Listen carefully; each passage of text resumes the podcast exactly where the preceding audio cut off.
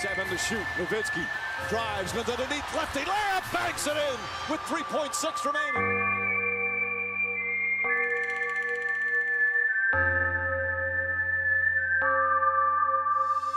Finney Smith to inbound. Back to Doncic. Doncic pulls up, three-pointer. Bang! Bang! It's good! Doncic wins the game at the buzzer! Let's go!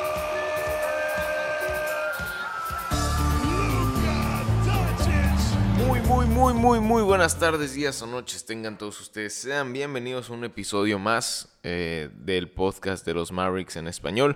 Mi nombre es Jorge Rivera y estaré hablando de el equipo de mi alma, el equipo de mi vida, los Mavericks de Dallas. Eh, empezando con que la verdad estoy muy triste. Sigo en depresión, sigo caído, sigo esperando que despierte de la nada y todo esto sea una cruel pesadilla. Que el quedar eliminados de esta manera otra vez contra los Clippers sea solo un mal sueño y que alguien llegue y me despierte y me diga, hey, hoy jugamos contra Utah. Hoy empieza la semifinal del oeste. Ven, ponte tu jersey de los Mavs. Vamos a apoyar. Pero lamentablemente no es así. Lamentablemente tengo que ir asimilando que ya no hay más básquetbol de los Mavericks este año. Que el domingo vimos lo último que nos quedó de Luka Doncic en los Mavericks, en jersey de los Mavericks en 2000. Bueno, no, no en 2020 porque empieza la temporada otra vez, pero en la temporada 2020-2021. Em, afortunadamente lo vamos a ver con Eslovenia en, en los Olímpicos. Espero que lo podamos ver con Eslovenia en los Olímpicos. Pero sí, em, sigo con la capa caída, no les voy a mentir. Sigo un poco eh, pues desorientado. No quiero saber nada de básquetbol. Ayer no vi los partidos, hoy tampoco planeo verlos, la verdad. Eh, no quiero saber nada de deportes en general. No, saliendo de ver el partido el domingo, simplemente me desconecté. No contesté mis grupos de WhatsApp. Eh, no contesté mis grupos de Instagram. No contesté nada en redes sociales. Ayer dije que iba a estar el episodio. No estuvo porque no me sentía con ganas de hacerlo. Pero pues hoy es diferente. Y siento que le tengo que dar cierre a este Game 7. Porque pues como lo dije en el episodio pasado. El primer local que ganara iba a ganar la serie. Y así pasó. Lamentablemente fueron los Clippers. Y eh, pues avanzaron a la siguiente ronda, la semifinal del oeste contra Utah. Me impresiona mucho y con eso quiero empezar el análisis de lo que fue el juego 7, el cambio de porcentajes de tiro en el equipo de los Mavericks y también en el equipo de los Clippers. Pero el cambio y las diferencias son brutales. Game 1 y Game 2 eh, para los Mavericks el porcentaje de triples fue del 47 y 52%. En el Game 7 fue el del 27% de efectividad en tiros de 3. El field goal se mantuvo, la verdad, bastante, bastante estable, eh, con 50-58 en Game 1 y Game 2 y 49% en Game 7. Y por la otra parte, por la parte de los Clippers, el porcentaje de efectividad en triples en el Game 1 y Game 2 fue 27 y 39% y en el Game 7 fue 46%, lo cual hizo toda la diferencia en estos partidos y en las victorias de cada equipo, ¿no? Game 1, Game 2 obviamente fueron de los Mavericks, Game 7 pues fue para los Clippers. Eh, como lo dijo Brad Townsend en, durante el partido, cuando los Clippers estaban lanzando el 63% desde el campo, lo cual se me hace una barbaridad el ritmo era imposible de aguantar. O sea, a la mitad ya llevamos 70, 80 puntos, creo. Y, los Mavericks pues están ahí aguantando a, 8 puntos de diferencia. Eh, empezamos el tercer cuarto poniéndonos arriba por 5, que fue nuestra mayor ventaja en el partido, si no me equivoco. Y después vino el infame 21-2 run en el tercer cuarto para terminar el tercer cuarto, que fue lo que nos acabó de hundir, ¿no? pero sí, el ritmo era imposible de aguantar, así como era imposible de aguantar el de los maps en el juego 1 y 2. Eh, simplemente la efectividad y, la cantidad de canastas que están consiguiendo los Clippers era imposible de aguantar si tus jugadores secundarios no estaban al mismo nivel que los jugadores de los Clippers, ¿no? Y eso pasó. Lo que tenían que hacer los maps para corregir esto era forzar malos tiros, forzar malos tiros para bajar la efectividad y apagar, entre comillas, a unos Clippers que estuvieron encendidos durante todo el Game 7. Pero eso se complicó, no hubo ajustes defensivos. Eh, a mi gusto, tenía que haber ajustes defensivos, teníamos que dejar la, la defensa de zona, abandonarla por completo, porque a pesar de que sí, limitamos mucho el daño interior que, que hacían Paul George y Kawhi Leonard, eh, por ahí también Nicolas Batum estuvo haciendo daño en el interior. Pues te estaban quemando de afuera. Eh, toda la producción ofensiva de los Clippers empezó a hacer de triples. ¿Y por qué estaban siendo tan efectivos? Porque los tiros que estaban tomando eran tiros cómodos, eran tiros donde el jugador ofensivo estaba solo. Y, y pues, qué mejor que darle un tiro solo a un jugador de la NBA. Seguramente lo va a meter. Eh, entonces yo creo que teníamos que abandonar la defensa de zona. Eh, las coberturas no estaban llegando, los, los ajustes no estaban llegando a tiempo, los cambios de marca se estaban abandonando, en fin, era un desastre ver a los Mavericks y ver que jugada tras jugada te clavaba un jugador irrelevante de los Clippers. Los actores de reparto, que fueron importantísimos para este Game 7, pero que no saben cómo. O sea, obviamente me duele que Kawhi Leonard me meta 45 puntos y, domine el partido y, sea una bestia, como pues lo fue en los últimos partidos, ¿no? Eh, pero es esperado, es Kawhi Leonard.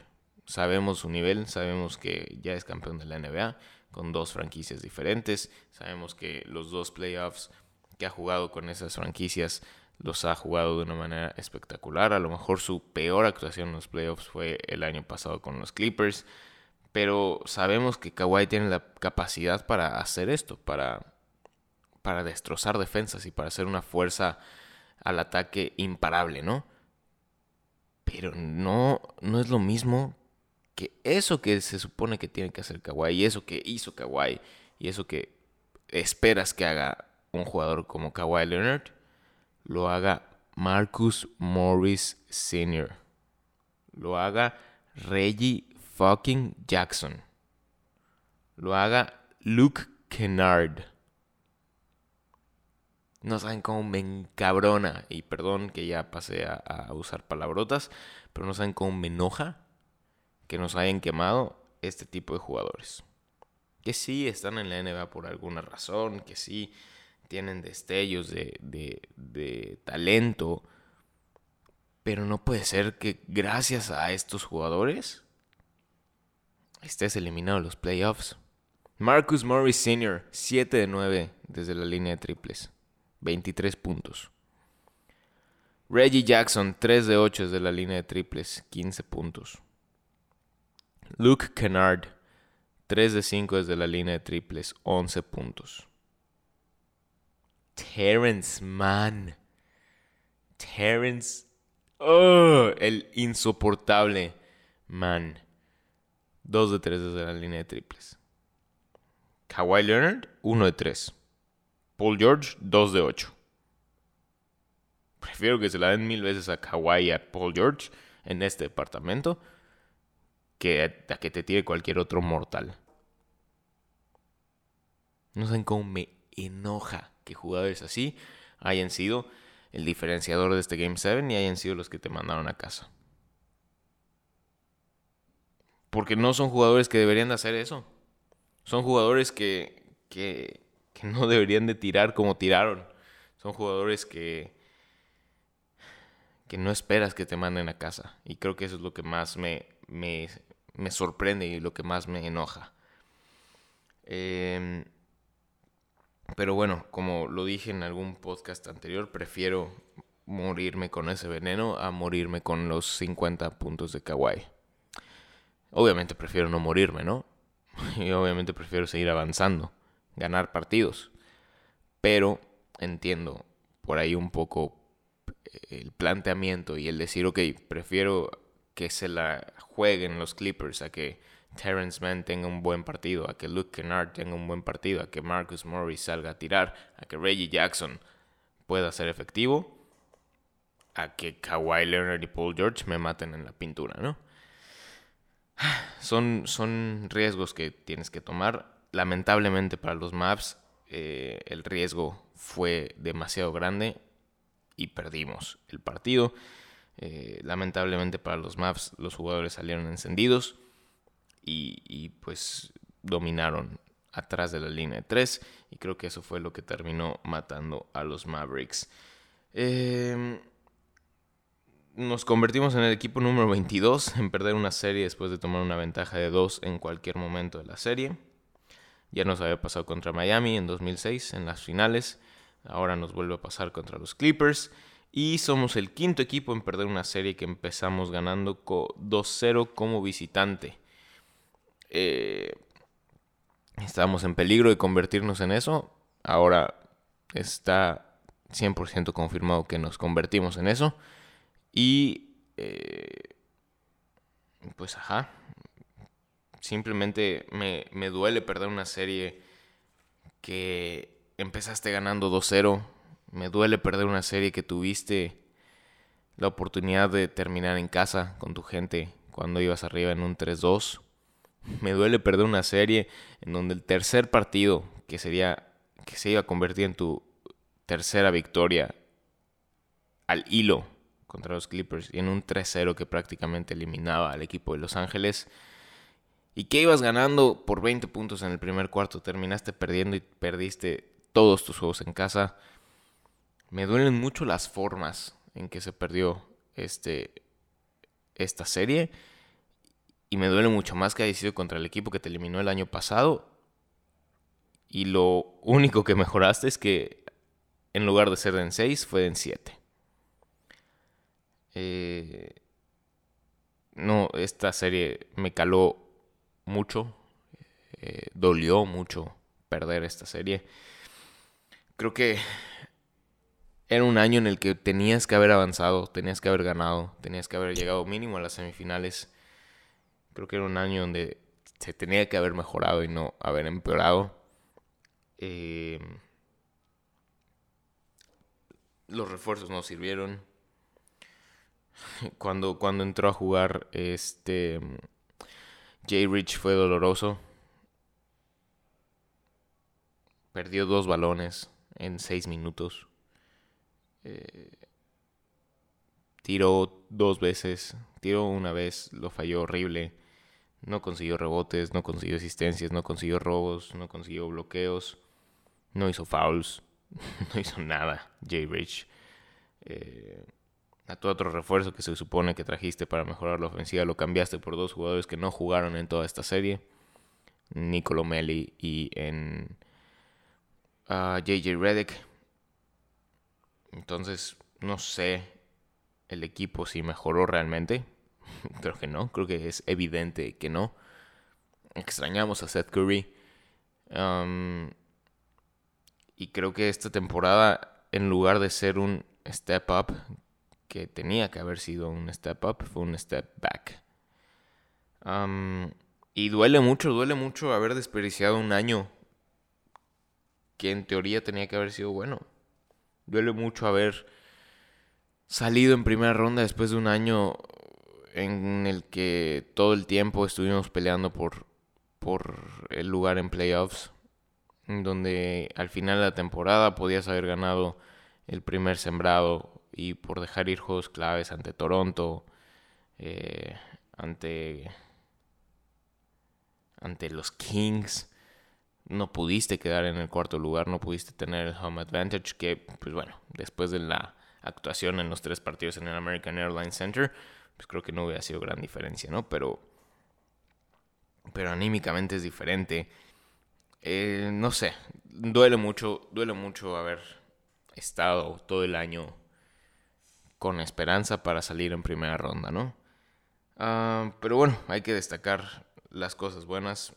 Me encantó Dodo, la energía que, que aportó al Game 7, eh, los rebotes ofensivos que ganó, todas las segundas oportunidades que se generaron gracias a Dodo. Boban demostró que no nada más es un güey alto que puede jugar, que tiene capacidades para generar. Por Singis le sigo creyendo. Yo sé, yo sé, yo sé que, que soy de los pocos, que soy de los pocos creyentes en KP.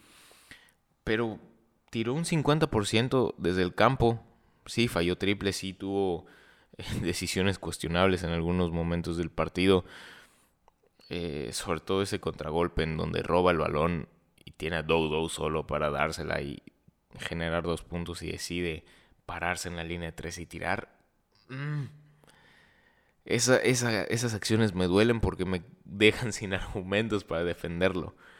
Eh, pero aún así tiró el 50% desde el campo, jugó 43 minutos, 4 eh, de 4 en free throws, 10 eh, rebotes defensivos, 16 puntos.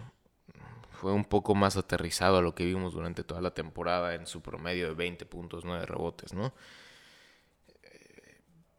Pero ajá, no sé, yo sigo creyendo en KP, sigo creyendo que eh, esta temporada, esta postemporada que va a empezar sano, va a ser diferente y va a ayudarle a encontrarse mejor. Eh, no sé, no sé. Luka Doncic, ¿qué decir de Luka? 46 puntos, 14 asistencias, 7 rebotes. No le puedes pedir mucho más a Luka Doncic.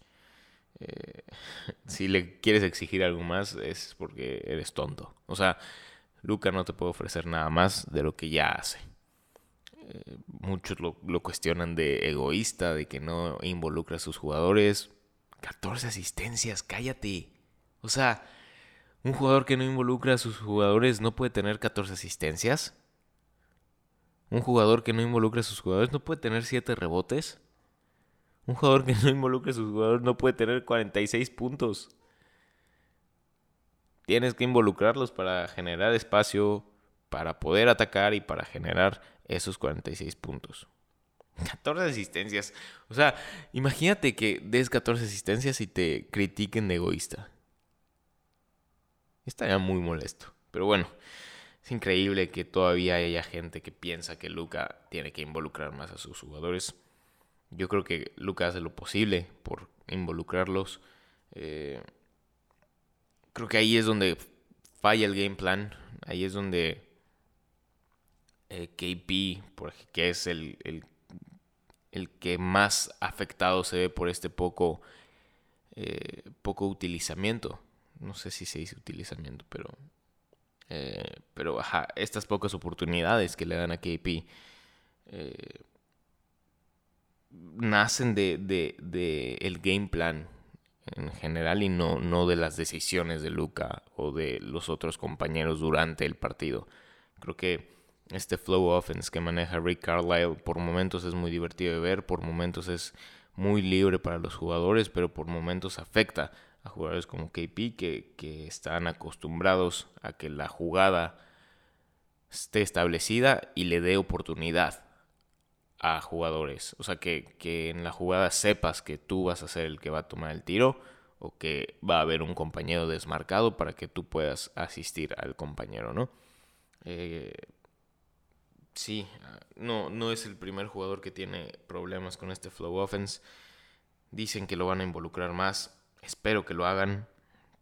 Yo quiero que KP se quede. Porque además de que es muy difícil negociar su contrato, además de que es muy difícil eh, generar un trade value con el contrato, las lesiones y la poca producción que mostró KP. Me parece que sigue siendo un jugador con mucho talento. Eh, vimos sus épocas en New York. Eh, no, no encuentras jugadores de, de, ese calibre que hagan lo que KP hace, ¿no? Que, que tiren como él tira y que puedan atacar como solía hacerlo, ¿no? antes de las lesiones, o, que pueda defender como solía hacerlo. Creo que con una buena postemporada y con fuerza y con, un gran trabajo puede regresar a ese nivel, espero. Pero si no lo hace después de esta temporada, sí, más bien, primero, si le dan oportunidad de hacerlo y no lo hace después de esta, de esta pretemporada, con el dolor de mi corazón, porque KP es uno de mis jugadores favoritos desde que está en New York y, yo lo apoyo desde siempre, creo que sería momento de, de, superarlo, ¿no? Y de pasar a, otro, a otra cosa. Pero bueno, esto es cuestión, esto, este tema da para, para mucho y, lo quiero tocar en otro podcast, bueno, en otro episodio, eh, cuando ya se acerca un poco más como que, cuando se enfríe lo que acaba de pasar y empiece realmente la postemporada. Eh, porque va a ser una postemporada importante. Afortunadamente, después de todas las últimas conferencias de prensa de ayer, de prensas, de prensa de ayer de, de los Mavericks, pues varias dudas nos quedaron claras, ¿no? Eh, afortunadamente Luca va a firmar la extensión de su contrato. Eso es muy bueno. Me parece que son grandes noticias para los Mavericks. Eh, Luca se quiere quedar. Luca quiere ser un Maverick para toda la vida, o por lo menos por cinco años más. Eh, y, su extensión de contrato está prácticamente garantizada. Él dijo, pues ustedes saben que lo voy a hacer. Y más o menos ganaría 34 millones 2022-2023, 2023-2024 37 millones, 2024-2025 40 millones, 2025-2026 43 millones y 2026-2027 eh, 45.9 millones. Es algo que tienes que hacer, le tienes que pagar lo que quiera a Luka Doncic. Afortunadamente la, la, liga te da esta opción de, de darle un Supermax eh, después de su contrato de rookie, no tan caro como los Supermax, Supermax, pero sí, eh, Luca va a firmar, eso es bueno. Y, y, varias declaraciones de ayer me llamaron la atención. Eh, me llamó la atención Carlisle diciendo que lo importante para que esta relación KP-Luca funcione es la salud de KP, para que así lo puedan involucrar más. Me parece que, que pues es correcto y que cada que han tenido tiempo de jugar juntos y, agarrar ritmo juntos, los resultados son positivos, lo cual me parece que es verdad. No por nada son el dúo que más puntos genera después del pick and roll en la liga. Eh, también me llama la atención que, que Carlisle, antes de declarar esto de la relación Luca-KP, eh, le preguntan que cuál es el jugador adecuado para, para Luca, que qué jugador hace falta para que Luca se sienta cómodo y dice un defensivo que sea un dead eye shooter. O sea, prácticamente lo que se esperaba de KP, ¿no? Entonces ahí hay contradicciones. Eh, Donnie Nelson dice que, que tiene que madurar Luca para darle más juego a KP. En fin, unas declaraciones eh, que prácticamente hemos escuchado año con año, donde Donnie Nelson dice que, que van a ser agresivos en la agencia libre, cosa que no han sido en los últimos años. Eh, KP diciendo que que su juego tiene que evolucionar, cuando me parece que tendrían que adaptar un poco más el game plan a su estilo de juego, porque no creo que Luca esté no creo que Luca esté enojado de, de, unas alteraciones al game plan, sabiendo que él sigue siendo el número uno. En fin, em, va a ser una postemporada importante. Hablaré un poco más de, de de estos movimientos y de lo que se espera con KP y con toda la agencia libre de los Dallas Mavericks en un podcast más adelante. Trataré de traer un invitado para ese podcast y que no sea solamente mi corazón hablando, eh, que me cuestionen, que, que, o que no sea fan de los Mavs o que sea un fan un poco con una visión diferente a la que yo tengo. Eh, para que se ponga interesante esta plática de la free agency y puedan escuchar diferentes puntos de vista de qué pues, se puede hacer con el equipo y qué no. Pero esto fue la resaca del Game 7. Sigo triste, sigo bajoneado, sigo pensando en lo que pudo haber sido diferente. Pero bueno, eh, se acabó el año, se acabó la temporada y no queda más que aceptarlo y esperar un mejor futuro, ¿no? Eh, ha sido muy divertido, ha sido muy... muy gratificante eh, reencontrarme esa pasión con, con, el equipo, ese, ese no me pierdo ningún partido, ese estoy alentando siempre, ese lo sufro, ese lo gozo. Sí, esa, esa conexión con el equipo que hace mucho tiempo no sentía. Eh, y, y, lamentablemente este podcast, esta primera temporada, ha sido más corta de lo que pensé. Pensé que nos íbamos a alargar durante por lo menos una serie más en los playoffs. Eh, no pasó así. Y pues creo que solo quedará ese episodio de, de la free agency, del debate por Singis y de lo que tienen que hacer Donnie Nelson y la gerencia para hacer a este equipo mejor, para darle armas a Luca, para por fin poder competir. Es que ya competimos, pero por fin dar ese paso adelante que, que necesitamos dar para llegar lejos en la postemporada, para ganar una serie de playoffs que no sea las de 2011. Entonces sí, eh, el próximo episodio será el final de la temporada. Regresaremos con un episodio por ahí esporádico cuando pase algo eh, en la agencia libre y regresaremos de lleno cuando empiece la temporada, dos, unos días antes de que empiece la temporada 2021-2022. Eh, gracias por escuchar, me, me da gusto saber que tuvo buena aceptación y, me da gusto eh, sentirme parte de la comunidad de los Mavericks en español. Eh, un saludo a Mavs Latam, que, es uno de los referentes de esta comunidad. Y, nada, eh, esperemos seguir creciendo juntos y que la comunidad de los Mavericks en español sea cada vez más grande. Mavs Twitter en inglés es una locura y creo que podemos lograr lo mismo para Mavs Twitter en español. Y, sí, que sepan que, no solo son de Dallas, que hay una comunidad entera alrededor del mundo de hispanohablantes que ama a este equipo de Dallas, ¿no? Eh, en fin, esto ha sido todo por el episodio del día de hoy. Y nos vemos próximamente con el episodio del Free Agency, el último de la temporada, para cerrarla eh, con de vista al futuro y lo que nos deparará en 2021-2022. Nos vemos, gracias por escuchar y nos vemos pronto. Bueno, nos escuchamos pronto.